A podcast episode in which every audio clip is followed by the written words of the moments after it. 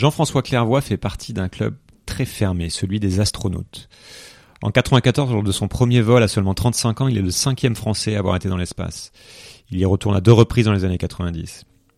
Voir les étoiles, voir la Terre depuis l'espace, qu'est-ce qu'on ressent, qu'est-ce qu'on en ramène, qu'est-ce qu'on comprend différemment de notre réalité et de notre nature quand on voit les choses d'en haut? Qu'est-ce que l'exploration spatiale peut encore nous apporter? On parle ensemble dans cet épisode de l'émotion de l'overview effect, de la beauté du monde, de la fragilité de la vie, d'exploration, d'océans et des humains. Bonne écoute. La Terre est belle, elle est finie, elle est isolée, elle est unique, il n'y a rien d'autre qui lui ressemble et il n'y a rien d'autre qu'on peut imaginer d'aussi beau. Le destin de l'humanité, c'est de devenir plus sage. On devient plus sage quand on est plus connaissant et on est plus connaissant et savant quand on explore. Bonjour Jean-François Clairvoy. Bonjour Julien. Alors, je sais, je ne sais pas trop comment euh, comment vous présenter en fait dans votre euh, votre CV chargé. Vous êtes, euh, je vais essayer quand même. Vous êtes ingénieur de formation, donc Polytechnique Super Héros entre autres, c'est ça. vous avez écrit plusieurs livres, membre de plusieurs académies de prestige. Vous avez présidé de différentes institutions et puis accessoirement, accessoirement, vous êtes astronaute ou spationaute. Je ne sais pas comment on peut utiliser tous les termes. Utiliser les termes. Euh, on, va aller sur astronaute qui est le plus, euh, le plus commun. Et puisque vous avez été trois fois dans l'espace dans les années 90 pour euh, lancer un satellite, visiter la station russe Mir et réparer le fameux télescope Hubble. et vous êtes père de deux enfants. C'est en gros, qu'est-ce que j'oublie d'important en fait dans ce portrait très très rapide qu'il faudrait savoir pour, poser un peu le décor? Je pense qu'on peut juste rajouter que j'ai lancé en Europe il y a 30 ans la première activité dite de vol parabolique. Ce sont des vols en avion qui permettent de recréer, non pas simuler, mais recréer la vraie apesanteur, la même que dans l'espace, ou même recréer le champ gravitationnel identique à celui qui règne sur la Lune ou sur Mars. Et on appelle ça, j'ai baptisé l'avion 0G. Euh, euh, c'est un mot qu'on a protégé en Europe, mais les Américains l'ont copié. Maintenant, on parle des vols 0G, ça n'existe pas avant cette expression. Et donc, euh, je suis, euh, je m'occupe de la société Novespace qui gère l'avion R0G pour le compte de chercheurs qui font de la recherche scientifique, la même que dans la station spatiale, mais qui ont besoin que de périodes courtes. Et on organise quelques vols par an pour le public. Donc ça, c'est la moitié de mon activité aujourd'hui depuis que j'ai quitté le corps des astronautes actifs euh, l'année dernière. D'accord. Donc c'est vous qui avez, qui avez inventé l'activité en quelque sorte? Voilà, c'est ça. D'accord. Euh, bah, c'est pas tous les jours que j'ai en face de moi quelqu'un qui a vu la Terre depuis, euh, depuis l'espace, donc j'en profite pour poser une question qui nous préoccupe énormément ces temps-ci. Euh, est-ce que la Terre est ronde? Alors la Terre est bien ronde. D'ailleurs, comme disait un collègue, un bon ami astronaute, Scott Kelly, qui a son dernier vol, c'était presque un an dans l'espace, qui me disait si la Terre était plate, je serais le premier à ouvrir des agences de voyage pour organiser des, voyages, des expéditions au bord, pour aller voir le bord. Mais elle est bien ronde, oui. Et elle est bien finie. Elle est bien finie, oui. On va, on va, on va, on va, je pense parler de ce sujet-là. Donc dans, ce podcast, on parle essentiellement de l'avenir du monde euh, et des grands enjeux de notre époque. Et comme vous avez vu ça de, de tout là-haut, euh, on va pouvoir voir aussi euh, aborder ces sujets-là avec pas mal de hauteur de vue. Donc j'ai notamment reçu précédemment dans, dans, dans notre épisode Jean-Pierre Gou, qui nous a fait découvrir l'overview effect et le, vecteur de prise de conscience de la fragilité de la planète que ça pouvait être. Je voudrais peut-être commencer par, là, la, la vraie question d'intro, euh, par l'émotion qu'on ressent quand on voit la Terre depuis l'espace. Est-ce, qu'est-ce que vous avez, ressenti cet overview effect et, effect et ce choc émotionnel? Oui, je me souviens de mon premier vol dans l'espace, mais les autres vols c'est pareil. Mais la première fois, donc euh, c'est 20 minutes après le décollage depuis la Floride, on survole l'Europe. La France est encore éclairée par le soleil. L'Allemagne est, dans la nuit et couverte sur plusieurs centaines de kilomètres à la ronde d'orage. Donc on voit des masses de nuages éclairés de l'intérieur par soubresauts lumineux. Donc ce sont les éclairs qui sont en dessous. Et là c'est waouh, c'est la Terre est puissante, la Terre nous survivra. La première impression n'est pas du tout une impression de fragilité, c'est une impression que la Terre a sa propre vie climatique. Trois jours après le décollage, on assiste à l'éruption du volcan Sakurajima au Japon, qui a des éruptions euh, régulières. La Terre a sa propre vie tectonique, volcanique.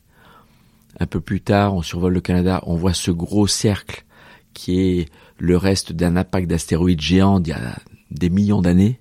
Donc la Terre a sa vie cosmique, C'est un être géologique qui voyage dans l'espace et qui parfois subit des impacts presque catastrophiques. Donc euh, la première impression c'est la Terre est puissante. Euh, la deuxième, je dirais, comme on ne voit pas les étoiles, on a l'impression qu'il n'y a rien d'autre. Il y a le Soleil et la Lune, la Terre est isolée. Il n'y a rien d'autre à proximité pour venir nous aider si on a un problème. Elle est évidemment finie parce qu'elle est ronde comme une grosse boule. Et quand on voyage très rapidement, en quelques minutes, entre le moment où j'ai mis mon premier regard par le hublot, j'étais dans le pont inférieur pour le décollage de mon premier vol, et j'avais des choses à faire juste après l'arrêt des moteurs, huit minutes et demie après le décollage, les moteurs sont éteints pour toujours. On est en orbite pour toujours, jusqu'à ce qu'on fasse quelque chose pour revenir. J'étais occupé, donc c'est seulement 20 minutes après que je suis monté. Et en quelques minutes, le paysage change complètement on passe du jour à la nuit, la nuit au jour, de l'hémisphère nord où c'est l'hiver, tout est blanc, à l'hémisphère sud en 45 minutes où tout est coloré, donc euh, c'est l'été, on change de saison visuellement toutes les 45 minutes. L'Himalaya, les déserts, euh, les forêts tropicales, les atolls turquoises de Polynésie, comme un kaléidoscope. Et c'est très beau. Euh, et je pense que c'est beau parce que la Terre présente un visage très contrasté de couleurs, de relief, d'ombre, euh, de phénomènes et de formes climatiques, de nuages, des ouragans par-ci, des cumulus par-là, par endroits pas de nuages du tout, des zones très minérales, ocre, euh, sèches, des zones très humides, foncées où on sent qu'il y a du vivant. Euh, donc c'est c'est cette euh, richesse à la fois minérale et de la biosphère, les animaux, les plantes, le vivant, l'éclosion de phytoplancton qui donne toutes ces variétés de couleurs turquoise. Donc c'est la Terre est belle, elle est finie, elle est isolée, elle est unique. Il n'y a rien d'autre qui lui ressemble et il n'y a rien d'autre qu'on peut imaginer d'aussi beau. J'aime bien dire, c'est plus beau que le plus beau des tableaux qu'aurait pu peindre le plus grand des peintres de l'histoire de l'humanité. Et c'est la nature qui l'a fait. Et, et c'est émouvant au point qu'on en a des larmes aux yeux. Et on m'avait prévenu avant le vol, nous, notre promo, euh, quand on arrive, une nouvelle promo d'astronaute, il y a un ancien qui nous reçoit à part dans un coin un peu en privé, dans les quartiers de, de quarantaine, pour nous parler de son expérience personnelle, privée, intime, des choses qui sortent pas. Il nous dit, vous savez, même si vous êtes le plus endurci des astronautes, euh, ne soyez pas surpris à sentir des larmes perler dans le creux de vos yeux devant l'émotion que vous ressentirez à voir la Terre depuis l'espace. Et dans un troisième temps, après la sensation, l'émotion, c'est c'est plus intellectuel, c'est c'est quoi qu'on a devant nous? C'est un vaisseau spatial. Et on compare la Terre à un vaisseau spatial. Puis après, des questions spirituelles, philosophiques. Qui a créé ça? Et pourquoi on trouve la Terre belle? Est-ce que c'est dans l'absolu où nous sommes programmés, nous humains, habitants du vaisseau spatial Terre pour la trouver belle Est-ce qu'un alien qui viendrait d'ailleurs trouverait notre planète très belle? J'ai pas la réponse. J'ai pas la réponse non plus sur la création. Certains collègues l'ont parce qu'ils ont la foi très fortement ancrée en eux, euh, mais euh, j'en reviens à cette comparaison de la Terre à un vaisseau spatial et on cherche à faire les comparaisons et comment on la gère. Parce que nous, notre métier, c'est un métier d'opérateur. Le métier d'astronaute, c'est opérateur de machines complexes en environnement extrême hostile. Et les machines complexes, c'est d'abord notre vaisseau. Après, c'est le scaphandre, tel appareillage scientifique, le bras robotique, tel satellite, mais c'est notre vaisseau. Et donc, on, fait la comparaison. Mais l'overview effect, je pense que c'est la combinaison de l'effet sensoriel, émotionnel, intellectuel, spirituel, le fait qu'on le vit ensemble. C'est, c'est déjà fort tout seul, mais le fait qu'on est côte à côte avec des collègues qui n'ont pas la même culture, qui n'ont pas la même éducation, pas la même façon de, de voir la vie ou de les mêmes valeurs forcément euh, culturelles, russes, américains, et on a on vit le, la même émotion. Donc c'est ça l'overview effect, c'est aussi le fait de le vivre à plusieurs. Et il y a cette composante de dynamique. Le paysage change très vite parce que nous voyageons à 28 000 km par heure autour de la Terre. Il y a une autre forme d'overview effect si vous la voyez de loin, mais il n'y a pas la sensation de vitesse, il n'y a pas le défilement, mais par contre il y a une globalité encore plus grande.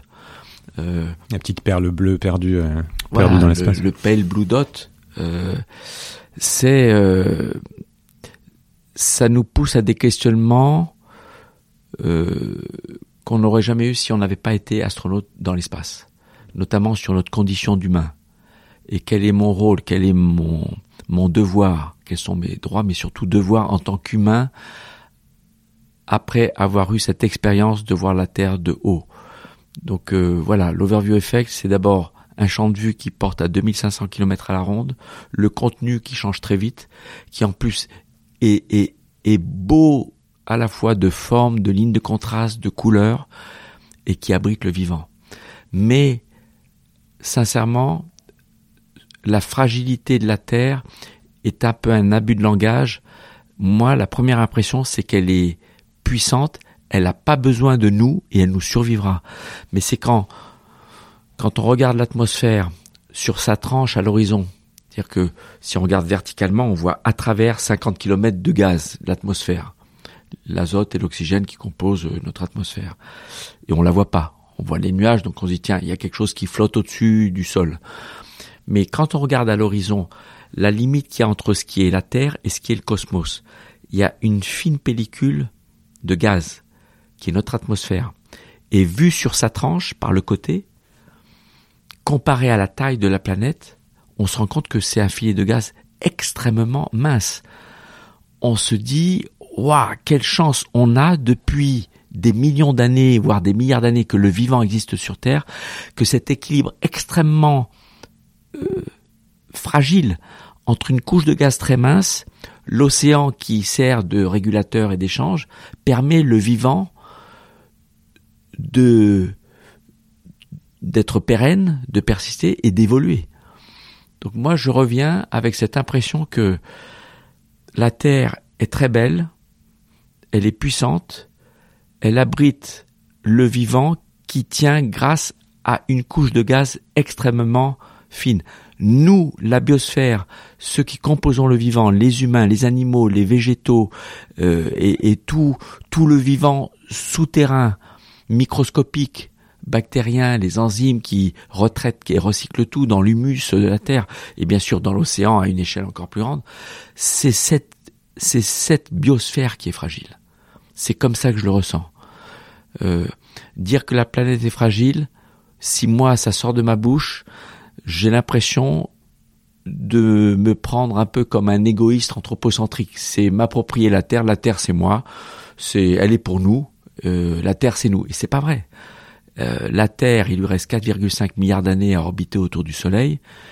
Et au plus tard, et ce sera probablement avant, même si on est très sage, à l'échelle de l'humanité en tant qu'humain, dans, notre dans nos comportements, de toute façon un jour il y aura plus d'humains sur Terre, parce que le vivant ne sera plus possible, parce que le Soleil aura évolué en géante rouge et les températures ne permettront plus aux molécules organiques, complexes de former des ADN et, et, du vivant qui se reproduit, etc. Donc euh, euh, c'est pour ça d'ailleurs que depuis longtemps je dis ça vaut le coup d'explorer pour être prêt un jour dans des milliers, voire dizaines, centaines de milliers d'années, être prêt à vivre ailleurs Hein, les dinosaures ont disparu parce qu'ils n'avaient pas de programme spatial, comme disait un écrivain, je crois Arthur Clarke, euh, écrivain américain.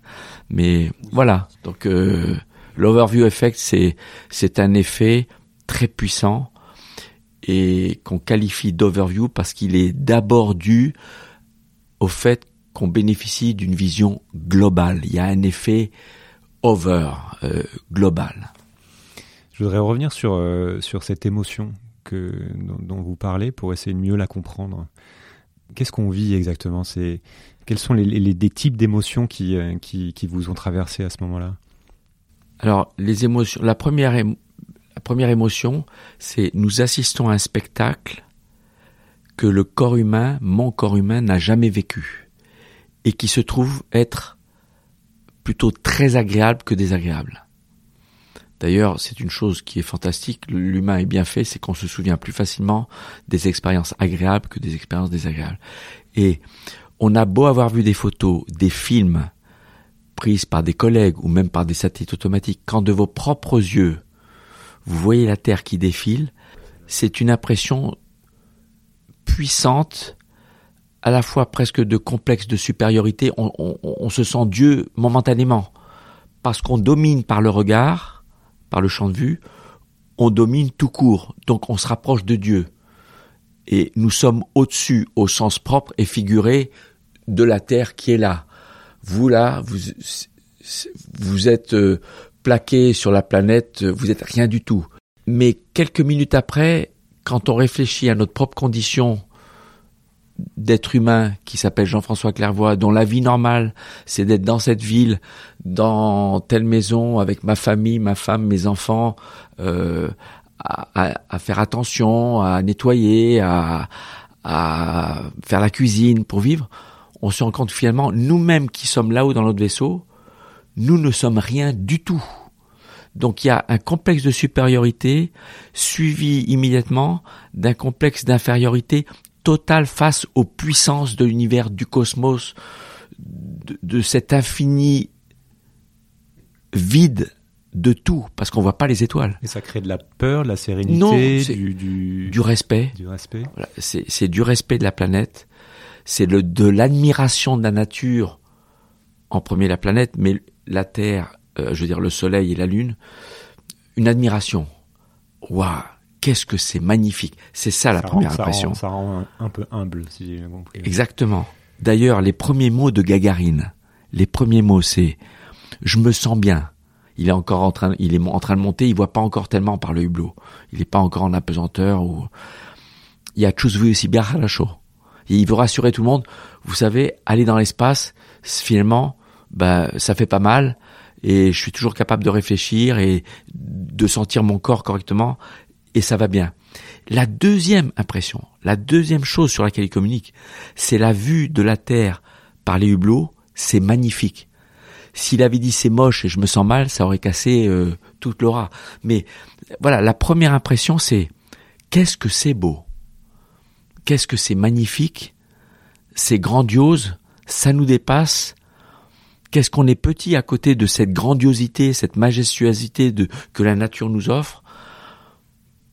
Et dans un troisième temps, donc euh, après le complexe de supériorité, d'infériorité, d'humilité, c'est euh, comment comment perdurer, comment faire en sorte que tout le monde puisse vivre ça? Et comment le rendre pérenne et le partager? C'est quelle est la suite? Et quel est mon rôle? En tant qu'ambassadeur de mon agence spatiale, de mon pays, de mon continent, de l'humanité. Et les astronautes se sentent tous le devoir de rendre compte de cette expérience. Mais nous ne devrions pas dire la Terre, la planète est fragile. Nous devrions dire la vie sur Terre est fragile. Et après, quand on réfléchit, on devrait la gérer comme un vaisseau spatial. Comment on fait pour gérer un vaisseau spatial? On apprend d'abord comment il fonctionne. Dans un deuxième temps, on apprend à l'utiliser, ce qui n'est pas la même chose. Vous pouvez savoir comment fonctionne une voiture sans savoir conduire, ou savoir conduire sans savoir comment fonctionne une voiture. Donc nous, quand on s'entraîne, on commence par avoir des cours, par des instructeurs, qui nous expliquent comment on a conçu la navette spatiale et comment elle fonctionne. Après, dans le simulateur, on répète des phases de vol avec des procédures. Comment l'utiliser? Comment faire face aux pannes? Comment recycler? Comment ne pas gaspiller? Et dans l'espace, les astronautes sont les champions de l'anti-gaspillage et du recyclage. Aujourd'hui, dans l'ISS, qui est habité depuis presque 20 ans en continu, on utilise exclusivement de l'énergie solaire. Et depuis aussi de nombreuses années, depuis plus de 15 ans, on recycle l'urine en eau potable. On améliore régulièrement le rendement. C'est presque 90% aujourd'hui qui est recyclé. Et cette eau potable est d'ailleurs en partie électrolysée, c'est-à-dire qu'on fait passer du courant électrique dedans. Et quand on fait passer du courant électrique dans l'eau, ça casse la molécule d'eau en oxygène et hydrogène. L'oxygène, on le relâche dans la cabine pour respirer. Et l'hydrogène, on le recombine avec le gaz carbonique de l'expiration pour refabriquer de l'eau potable et du méthane avec lequel pour le moment on fait rien, mais un jour on fera quelque chose avec. Donc c'est cette idée qu'on est, on est, que la Terre est comme un vaisseau avec des ressources finies dans un, au milieu de rien, et que donc euh, c'est un système certes complexe et énorme, mais qui, euh, voilà, qui, qui, exactement, tient dans une boule. La Terre est un vaisseau spatial qui transporte euh, le vivant, l'humanité, les animaux, les végétaux, enfin tout, tout, tout, toute cette équipe, toute cette biosphère dans un voyage autour du Soleil, qui lui-même voyage dans un des bras de notre galaxie qu'on appelle la Voie lactée, euh, elle-même dans l'amas de la Vierge dans lequel se trouve notre Voie lactée, qui elle-même est dans le super amas alors je ne me souviens plus du nom du superman. Donc la Terre est un vaisseau spatial et nous sommes membres d'équipage par opposition au terme de passager. Le passager, il n'est pas professionnel, il ne sait pas comment fonctionne un avion,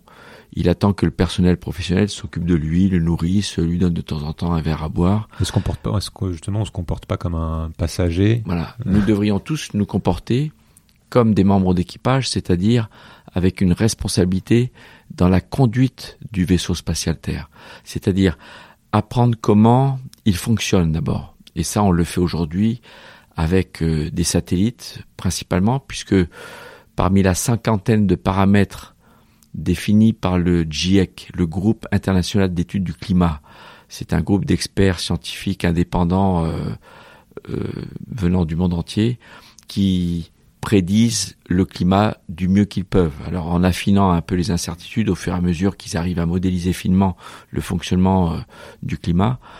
Donc le climat est défini par une cinquantaine de paramètres.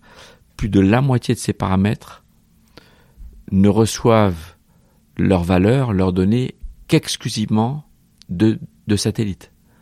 Donc l'espace est le premier pourvoyeur de données permettant de comprendre comment fonctionne le vaisseau spatial Terre, notamment l'échange entre l'atmosphère, l'océan, euh, l'énergie solaire, pour essayer de modéliser ce qui va se passer selon la concentration de tel ou tel produit chimique, dont bien sûr les gaz à effet de serre, dont la vapeur d'eau, le méthane, mais aussi surtout le gaz carbonique.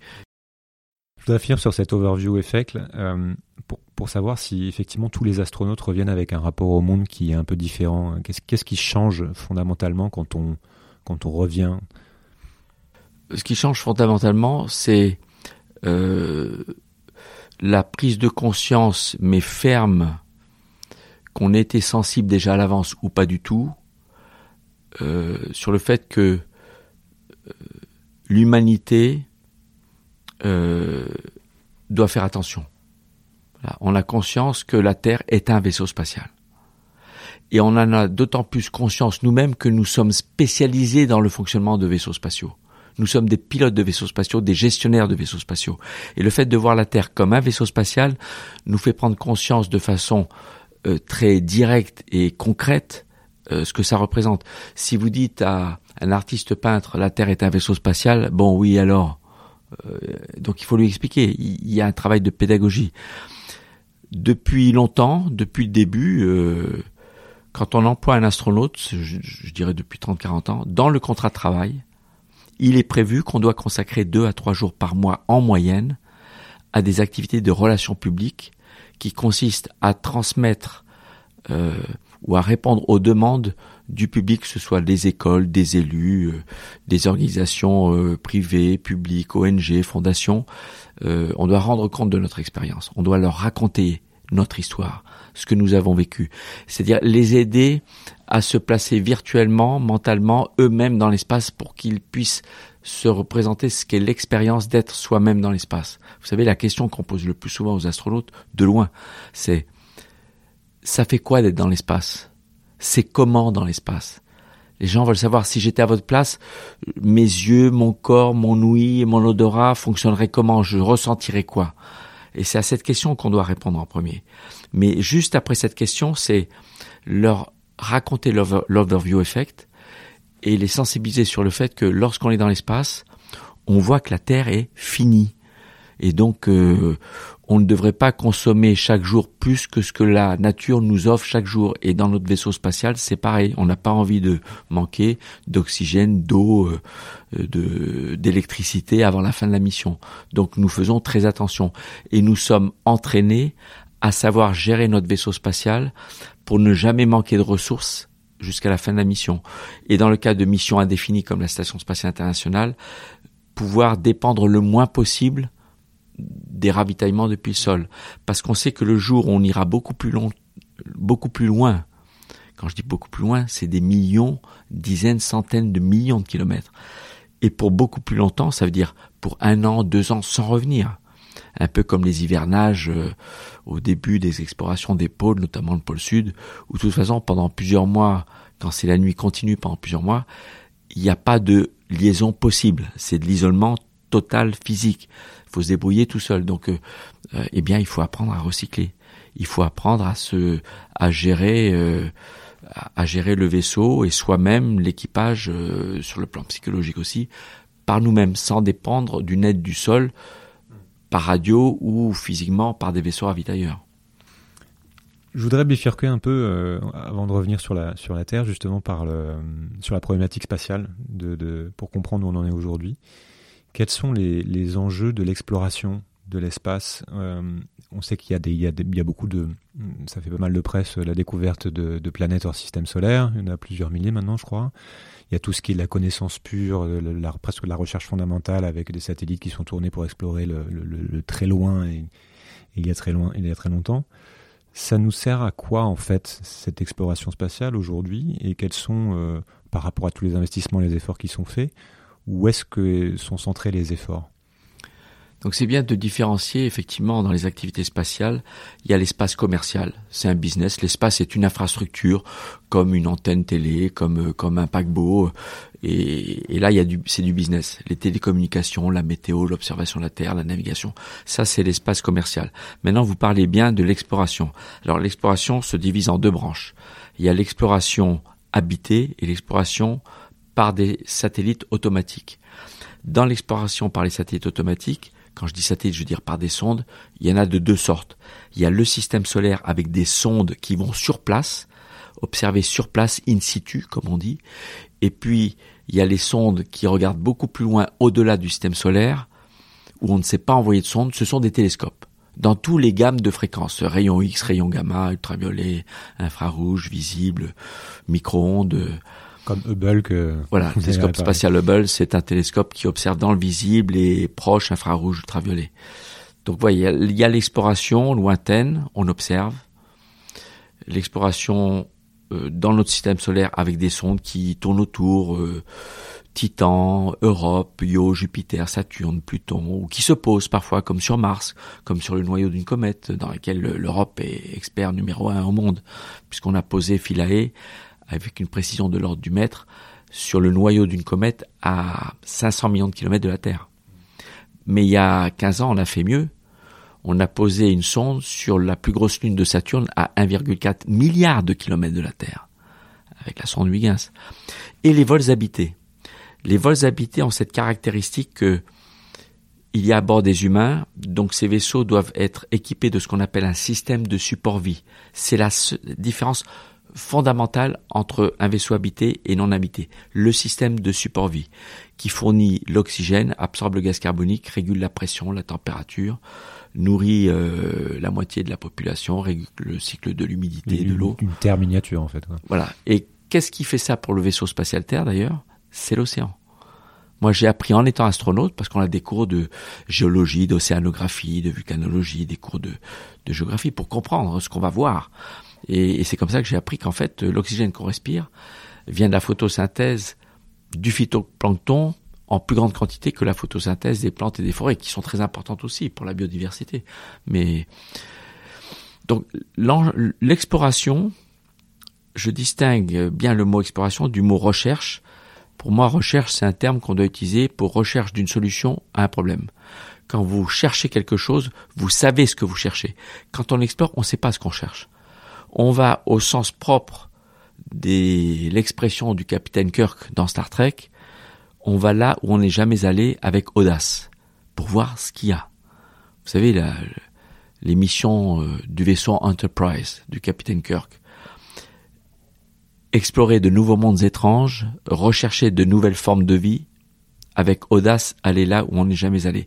C'est littéralement mot à mot ce qu'on l'on fait dans les grandes agences spatiales mondiales, enfin l'ESA, la NASA, la JAXA japonaise, le CSA canadien, l'agence Roscosmos, l'agence spatiale russe, et très souvent en coopération internationale.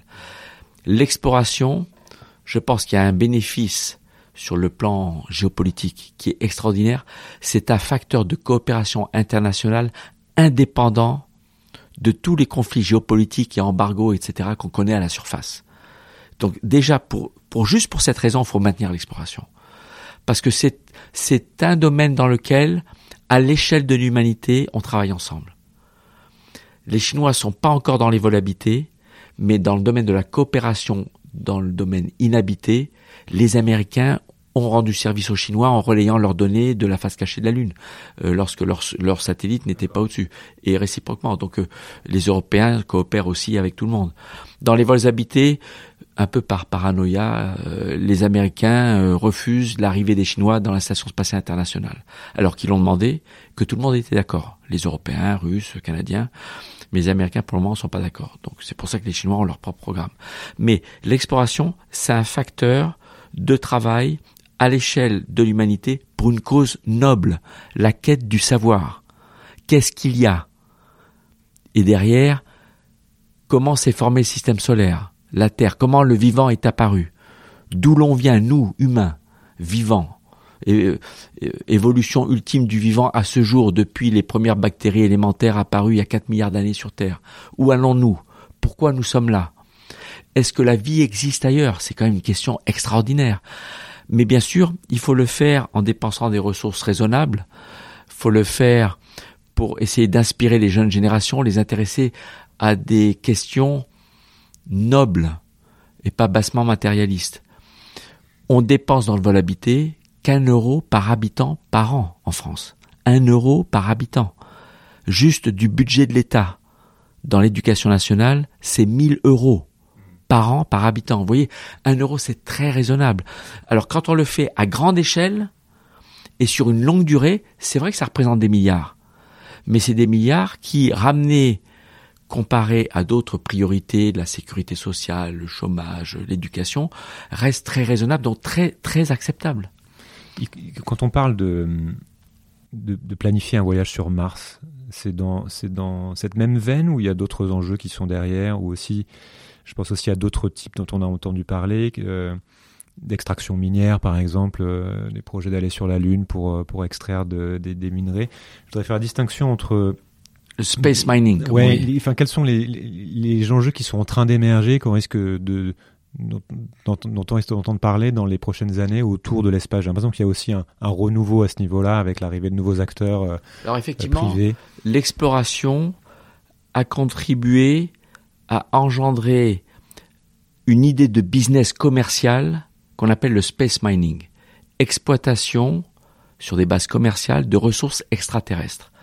Alors au premier degré, on peut comprendre. C'est crédible ces trucs-là. Aller chercher de l'or ou mm. du platine ou des terres rares euh, ailleurs quand ce sera plus rentable et plus écologique de le faire que de continuer à aller les chercher sur Terre là où ça, ça commence à, à devenir très très anti-écologique de le faire.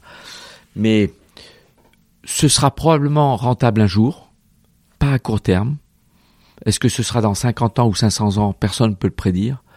Alors il y a des organisations qui parient, par exemple le Luxembourg euh, a réservé 200 millions de dollars pour toute société, pour investir dans toute société qui vient s'implanter au Luxembourg pour développer les technologies du space mining le Luxembourg veut devenir la Silicon Valley du space mining, c'est-à-dire du business d'exploitation de ressources extraterrestres. Mais ce qui apparaît aujourd'hui de façon plus raisonnable, c'est que l'exploitation de ressources extraterrestres sera dans un premier temps, sur les décennies à venir, au service de l'exploration spatiale pour la bonne cause parce qu'on sait que pour, pour aller plus loin, euh, pour... aller plus loin vers Mars, vers des astéroïdes, ce sera plus intéressant d'extraire de l'oxygène, de l'eau, voire des, des, éléments permettant de constituer du carburant au passage sur la Lune ou l'astéroïde que de tout amener depuis la Terre. Ça, les calculs le montrent. Si on arrive à développer la façon d'extraire et de, de distribuer ces ressources qui permettent le vol habité ou même le vol inhabité pour le carburant, en prenant au passage depuis un corps à faible gravité comme la Lune plutôt que tout sur Terre, ça vaudra le coup. Donc, donc, euh, donc, les programmes qui, qui travaillent autour de ces sujets-là sont des programmes déjà établis et il y a déjà une ambition sérieuse, par exemple, d'aller sur Mars dans, dans quoi dans les, dans les, prochaines années Comment? Alors depuis des décennies, toutes les agences spatiales ont l'ambition d'amener un jour des humains sur Mars. Parce que c'est la. C'est c'est l'étape suivante. C'est l'ambition, c'est l'étape suivante. On sait ce qu'il faut faire pour être prêt un jour à le faire. On n'est pas prêt aujourd'hui, mais on, on sait quelle feuille de route on doit suivre pour être prêt à le faire un jour. L'intérêt étant l'exploration pure, comme, comme voilà, l'exploration et accélérer la réponse à la question est-ce que la vie existe ailleurs? Parce qu'on pense que plus on étudie Mars, et plus on a des raisons de penser que la vie a pu exister ou existe peut-être euh, sous la surface, dans des endroits où il peut y avoir du milieu aqueux, parce qu'on sait que pour qu'il y ait du vivant, il faut euh, de l'eau liquide longtemps, présence de sources d'énergie et de matières carbonées, minérales, et, et Mars présente ces conditions-là, et beaucoup d'autres corps célestes dans le système solaire, Europe, Ganymède, Encelade, Titan, donc euh, et l'humain est efficace. Vous savez, lors de la mission Apollo 17, en trois jours, les astronautes ont parcouru 30 km. Il a fallu 10 ans pour que les rovers américains Spirit et Opportunity parcourent à peu près la même distance sur Mars. Parce que euh, ils n'ont pas euh, l'initiative, la décision, la flexibilité d'un être humain. Mais cela dit, euh, on enverra toujours des sondes automatiques en éclaireur pour voir où déjà quel est le meilleur endroit sur Mars où envoyer des humains? On n'a pas encore la réponse aujourd'hui. On commence à avoir une idée. Et puis après, quand il y aura des humains, en accompagnateur. Donc l'exploration spatiale, en termes de vol habité, l'étape ultime dans, dans ce siècle, c'est Mars. Ma meilleure estimation honnête, connaissant les contraintes techniques, technologiques, budgétaires, politiques, au mieux dans les années 30, 35, 40, entre, 35 et 40, on connaîtra les premiers humains ayant avoisiné Mars. À mon avis, ils se poseront pas. Le gap entre aller vers Mars, tourner autour et revenir, et aller vers Mars et se poser et remonter et revenir est énorme. Hmm, parce qu'il faut redécoller. Parce qu'il faut redécoller et même il faut se poser déjà et c'est difficile. Euh, sur Mars, il règne 150 fois moins de pression qu'ici, c'est 7 ou 8 millibars. Donc euh, on peut pas compter sur des parachutes. Il faut des, il faut comme le module lunaire qui s'est posé sur la Lune, des rétrofusées assez puissantes qui compensent euh, le poids d'un habitat. Alors si on parle d'un vaisseau habité, c'est typiquement 20 tonnes. Sur Mars, c'est ressenti qu'à peu près un tiers, ça fait de l'ordre de 7-8 tonnes, mais il faut quand même des fusées qui poussent 7-8 tonnes euh, le temps de la descente en douceur, et puis tout ce qu'il faut sur place pour pour vivre. Donc euh, et puis, il faut préparer l'humain. L'humain n'a pas n'est pas prêt psychologiquement encore à ce que c'est un voyage, de, de, de 3 ans ou même plus C'est long, c'est loin. Pour la première fois, des humains ne verront plus la Terre, ne pourront plus converser avec la Terre, et pire que tout, ne pourront plus revenir en cas d'urgence tout de suite. Depuis 58 ans, euh, lors du premier vol d'un humain dans l'espace, Yuri Gagarin, en 61, il y a toujours eu disponible à bord des vaisseaux, même de ceux qui sont allés autour de la Lune ou sur la Lune, le scénario de retour d'urgence tout de suite. Donc de la Lune, c'est trois jours, de l'orbite basse, c'est une demi-journée maximum pour être de retour sur Terre. Mais ceux qui partiront vers Mars un jour, c'est, une mentalité différente. Ils sont livrés à eux-mêmes. C'est pour ça que je milite pour que le premier voyage habité se fasse avec deux vaisseaux, conçus par deux consortiums industriels différents, pilotés par deux coopérations internationales d'agences spatiales différentes, mais qui ont au moins en commun les fréquences radio et un système d'accostage et qui part dans la même fenêtre de tir de qui dure euh, c'est une période d'environ deux semaines la période idéale tous les deux ans et deux mois pour partir vers Mars. Et ils pourront se sauver mutuellement, quoi, s'il faut. Je voudrais qu'on revienne sur, le, sur la Terre et, euh, et sur les océans, parce que vous êtes ambassadeur du réseau Océan Mondial, c'est bien ça? Euh, et parrain aussi, j'ai vu d'une association polynésienne de préservation de l'environnement marin, donc c'est un, vrai sujet, euh, donc euh, vous avez commencé à en parler. Quel est le lien justement? Comment on passe de la de l'océan à l'espace? Et quel est le lien entre les deux sur le Il y a plusieurs liens. Déjà, le lien le plus évident, quand on est dans l'espace, ce qu'on voit le plus souvent en regardant par le hublot, c'est l'océan. Euh, la planète bleue. Oui. À part le moment où on traverse l'Afrique, ou la Sibérie, si on est sur une, inclinaison d'orbite, c'est un peu technique, mais si l'orbite est très inclinée par rapport au plan d'équateur, parce que les vols habités sont en orbite basse, on est entre 300 et 600 kilomètres, 300 c'est le plus bas, c'est mon premier vol par exemple, et les plus hautes altitudes c'est Hubble, 600 km. Et selon l'altitude, on peut être sur des orbites plus ou moins inclinées. Si vous êtes sur une orbite qui survole que l'équateur, vous ne voyez que l'équateur. Donc que l'océan, Atlantique, Indien, Pacifique, et un gros chunk de terre quand vous traversez l'Afrique, et un tout petit peu quand vous survolez l'Amérique centrale. Donc l'océan, on ne voit que ça. Et c'est beau. Parce que selon les courants, la température, la salinité, le reflet du soleil, il y a des méandres, il y a des couleurs, il y a des formes, il y a des lignes de contraste selon les températures, euh, les nuages qui forment pas les mêmes euh, les, les, mêmes euh, formes géométriques. Et j'ai appris en étant astronaute, je vous disais que l'océan est le principal pourvoyeur d'oxygène, le principal absorbeur du gaz carbonique. Avec le plancton notamment, c'est ça? Le plancton. Donc le premier à souffrir de l'excès de gaz carbonique, si on en met trop dans l'atmosphère, ce sera l'océan. Et qui aura deux effets. Un effet de réchauffement, donc l'effet second, c'est réchauffement de l'atmosphère, donc de l'océan, donc l'eau gonfle, donc elle monte, ça, ça parle aux gens. L'eau qui monte et qui fait que des villages vont devoir se délocaliser. Mais il y a un autre effet dont on parle moins, qui est un peu plus technique, chimique, c'est qu'il devient trop acide. Donc euh, il y a toute une chaîne alimentaire qui disparaît et l'océan qui nourrit la moitié de la population va créer des famines catastrophiques parce qu'il n'y aura plus toute cette chaîne alimentaire disponible dans l'océan pour nourrir les. Ce qui est déjà en train de se passer avec les coraux qui. Exactement. Et dans mon premier vol qui était dédié à l'étude de l'atmosphère, nous avions une formation pour prendre les photos du blanchiment du corail qui était observé dans la grande barrière de corail d'Australie. Il y a des endroits où on observait du blanchiment. Euh, Déjà dans les années 90. Et puis il se repeuple. Alors il y a des coraux qui poussent plus ou moins vite, mais mais c'est le corail a un rôle fondamental dans l'équilibre euh, de la chaîne du vivant dans l'océan.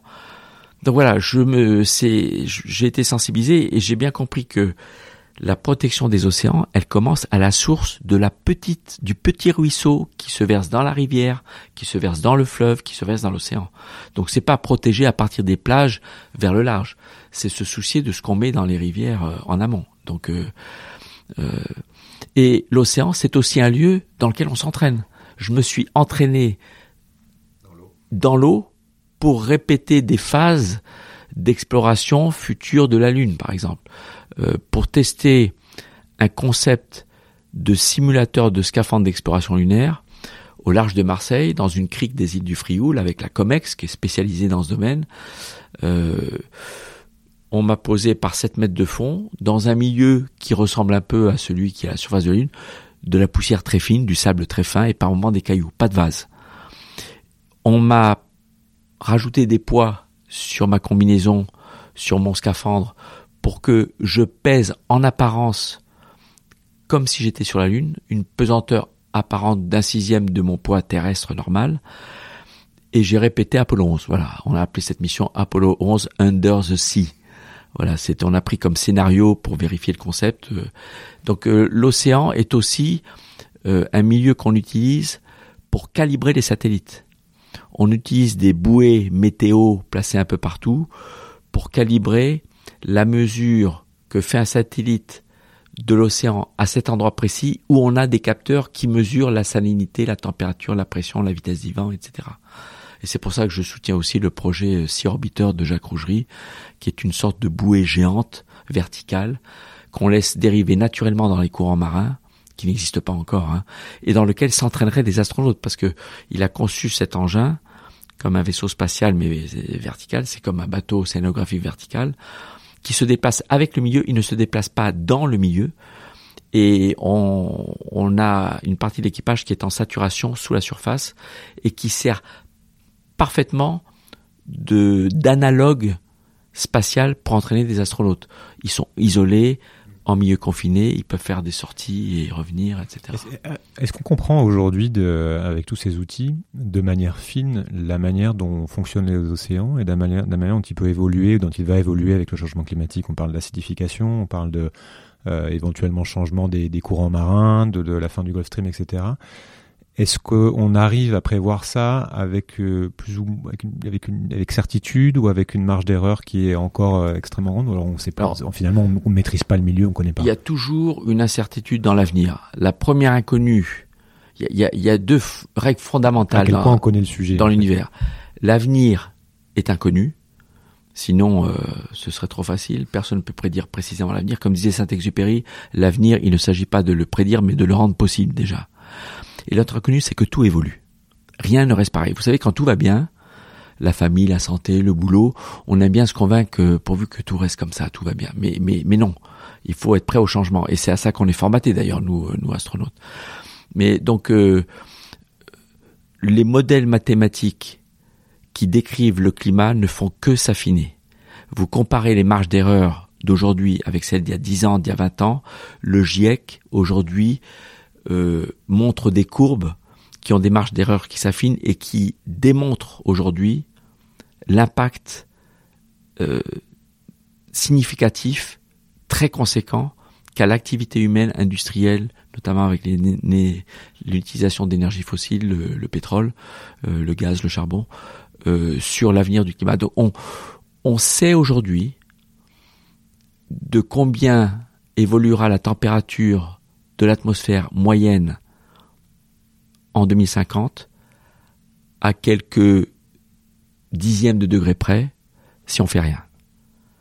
Et on sait que si on fait telle et telle chose et qu'on arrive à rester en dessous de 2 degrés, donc ça c'est, je suis pas un spécialiste, mais de ce que je connais des rapports et de mes échanges avec les spécialistes, euh, Hervé Letreut, Jean Jouzel, pour, citer les Français qui sont spécialistes mondiaux, hein, euh, aujourd'hui le modèle est très affiné, beaucoup moins euh, je plus dans l'incertitude. il y a 20 ans, on pouvait espérer que le, scénario favorable, même sans rien changer, soit possible. On sait aujourd'hui que c'est c'est pas le cas. Et on sait qu'on, pour l'instant, ça, on change pas la trajectoire aussi. Le dernier film qui m'a marqué sur euh, sur l'espace était Interstellar. Vous avez dû voir. Euh, de savoir ce que vous pensez de cette vision de l'avenir justement présentée par ce film, qui est qu'en gros les hommes sont condamnés à trouver une une planète euh, bis, enfin une espèce de terre euh, vivable, parce que la Terre est, devenue invivable ou bientôt invivable. On a la même chose dans Wall-E euh, de, Pixar un peu, où les, humains ont dû quitter la Terre. Ça veut dire quoi? Qu'il faut continuer d'explorer l'espace parce que aussi peut-être nous serons incapables de préserver la Terre? Qu'est-ce qui est ou est-ce que c'est aussi complètement illusoire cette idée d'une planète B, d'une porte de sortie? Je pense qu'une planète B, c'est c'est une option raisonnable à très long terme dans l'histoire de l'humanité, donc à l'échelle cosmologique presque. Mais c'est pas du tout une option à court terme. Quand je dis à court terme, c'est dans les siècles qui viennent. Donc, euh, je dirais même les, au moins les siècles et peut-être les millénaires qui viennent. Mais à très long terme, pourquoi pas? Les lois de la physique ne l'interdisent pas les lois de la physique euh, classique et de la physique de la relativité générale qui prévoit la possibilité de singularité pour euh, passer dans un univers parallèle. Tout ça, c'est virtuel aujourd'hui, mais c'est pas interdit par les lois de la physique. Mais à court terme, en tout cas, nous, nos descendants, nos arrières petits-enfants, et je dirais arrière au moins 10 ou 20 fois petits-enfants, les siècles à venir, c'est hors de question. Nous sommes condamnés à trouver les solutions technologiques, euh, gouvernance euh, économique, sociétale, pour nous en sortir. Donc dans Interstellar, la partie terre pourrie est crédible, la partie où on va trouver une nouvelle terre ne l'est pas. C'est pas pour aujourd'hui. Mais ça soulève la question. Ça soulève la question. Parce que finalement, dans le film, il la trouve pas la Terre. il trouve une solution qui est dans l'espace, mais en orbite terrestre. Mais euh, je suis d'une nature optimiste, et je pense que parfois, si on est trop idiot, bah, on attend d'être au pied du mur. il y a quand même quelques catastrophes, des famines, des guerres euh, qu'on n'aura peut-être pas évité. Si on n'est pas trop idiot, on l'évitera. Mais euh, la priorité, c'est l'éducation. Si tous les enfants du monde sont éduqués à comprendre ce qui se passe, ils sauront faire ce qu'il faut mieux que nous parce qu'on est adulte et on est un peu têtu et, et on a pris de mauvaises habitudes comme le dit, euh, donc ça c'est Gérard Fetzer par exemple, qui, qui parle de l'attitude, l'éducation. Selon Bertrand Picard, il faut trouver les technologies qui font que, même si on changeait peu nos habitudes, avec des technologies qui consomment très peu et qui ne dépendent plus des énergies fossiles, on règle une grosse partie du problème, notamment du réchauffement climatique. Et comme le dit Nicolas Hulot, c'est une partie, il faut changer de modèle économique, il faut changer euh, l'économie de marché et la gouvernance.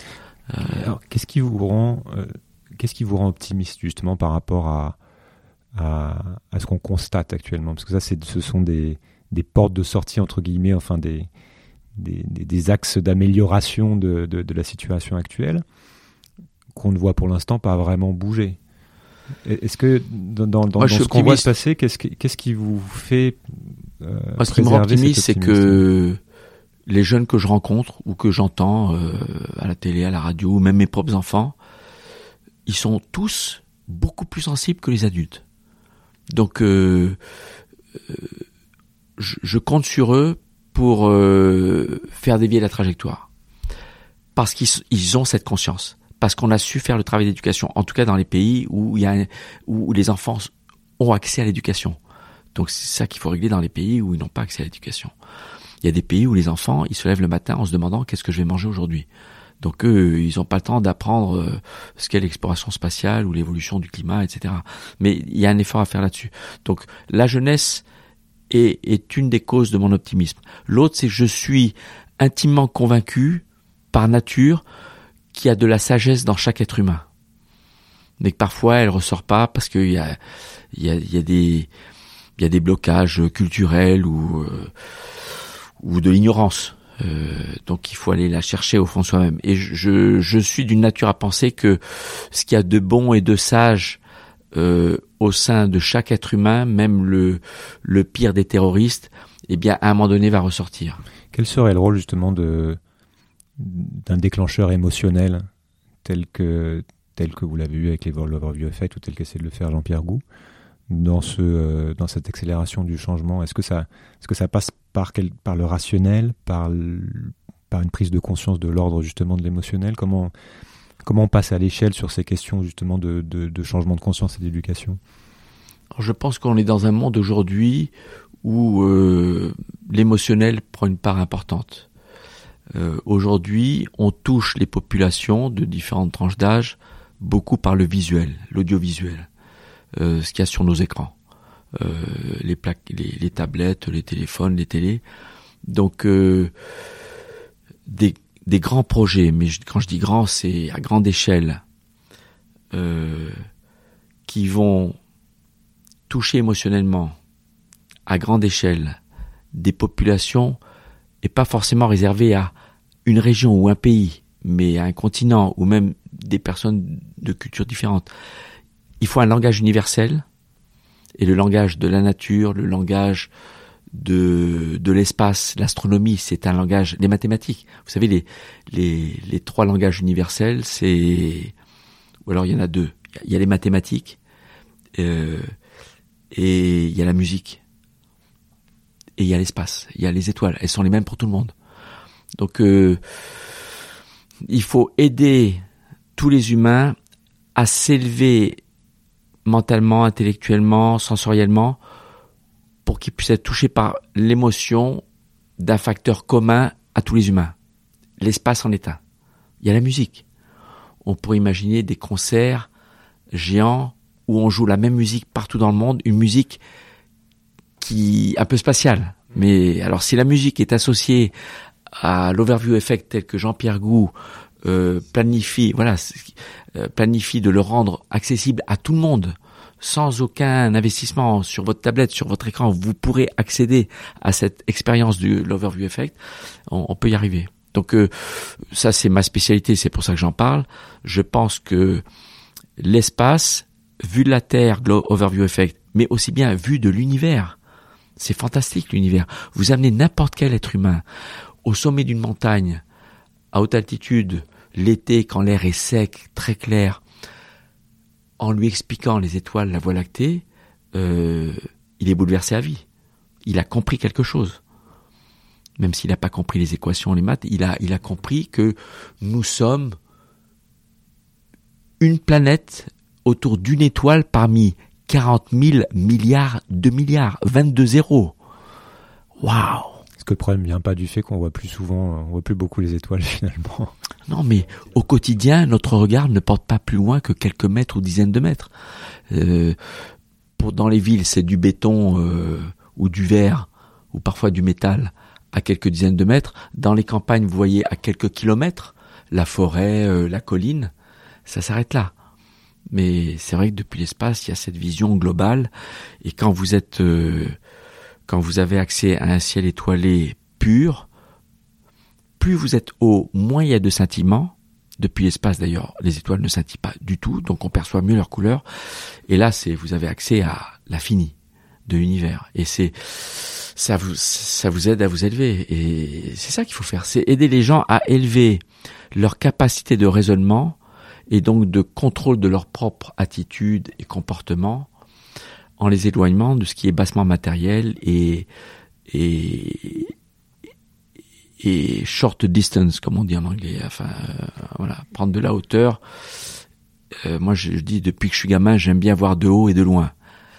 La hauteur pour englober plus large. Voilà. On arrive sur la fin. Les questions que je pose à, tous mes invités est-ce que vous avez euh, deux trois livres qui vous ont marqué et que vous conseillez de lire soit pour comprendre le monde soit pour mieux le vivre alors sur euh, sur l'épopée spatiale, j'ai écrit avec un ami un livre qui s'appelle Histoire de la conquête spatiale. Tous les droits sont intégralement reversés à cette association de protection de l'océan en Polynésie française. Donc à ce jour, les droits cumulés sont autour de 20 000 euros. Hein, c'est quand même pas mal. Donc ça a permis de générer des programmes avec des enfants. Je vous montre par exemple, voilà ce que ça a permis de réaliser toutes les œuvres de plusieurs dizaines de milliers d'enfants dans toute la Polynésie française sur des histoires, des dessins sur la protection des océans. Là maintenant, nos droits vont servir aussi à un projet en coopération avec la Fondation Albert II. Et c'est un livre qui se lit de 7 à 77 ans, qui à la fois éduque, émerveille parce qu'on parle de, la Terre, euh, vue de l'espace, de la pesanteur, et qui euh, permet de comprendre que le destin de l'humanité, c'est de devenir plus sage. On devient plus sage quand on est plus connaissant. Et on est plus connaissant et savant quand on explore. Voilà, l'exploration permet de combattre l'ignorance et donc de s'éloigner de la tendance à vouloir faire les guerres, puisque les guerres naissent souvent de l'ignorance. Un autre livre à venir, très proche, que je conseille, donc il n'est pas encore sorti, il s'appelle Hopes, de Yannick Monger qui rassemble des dizaines, quelques centaines d'images de synthèse, non, d'images réelles de la Terre, retouchées pour faire ressembler ce paysage à ce qu'il pourra être dans 50 ans, dans 100 ans, selon le cas favorable ou le cas défavorable. Et ces images sont magnifiques, très détaillées, et sont accompagnées de centaines de textes écrits par des grandes personnalités du monde entier, des prix Nobel, des, des présidents, des, des, euh, artistes, euh, des astronautes, des grands musiciens. Vangelis a accepté de composer la musique de ce livre. Voilà, Hopes, espoir. Voilà, ce livre va vous sensibiliser sur ce à quoi peut ressembler la Terre dans le futur et ce à quoi on veut qu'elle ressemble dans le futur. Et aujourd'hui, je pense, je suis convaincu qu'à l'échelle de l'humanité, grâce à nos enfants, nous sommes capables de faire ce qu'il faut pour que la Terre dans le futur soit comme on souhaite qu'elle devienne. Quand je dis la Terre, j'inclus la biosphère qu'elle abrite, les humains, les, animaux, les plantes, tout, tout, tout ce qui nous entoure et qui est magnifique. Merci beaucoup Jean-François. Merci à vous Julien et à tous ceux qui nous écouteront. Merci beaucoup d'avoir pris le temps d'écouter cet épisode. N'hésitez pas à découvrir les autres épisodes déjà publiés dans lesquels j'explore d'autres points de vue, d'autres clés de lecture sur les forces à l'œuvre qui feront le monde de demain. Vous pouvez vous abonner à ce podcast sur votre appli préférée pour être sûr de ne rien rater, et je vous invite aussi à laisser un commentaire ou un avis, 5 étoiles si possible, sur Apple Podcasts ou iTunes pour m'aider à rendre ce podcast visible. Vous pouvez retrouver cet épisode sur sismic.fr avec toutes les références citées, ainsi que d'autres liens pour continuer à creuser les sujets évoqués. C'est sismique, c'est demain et ça bouge. À bientôt.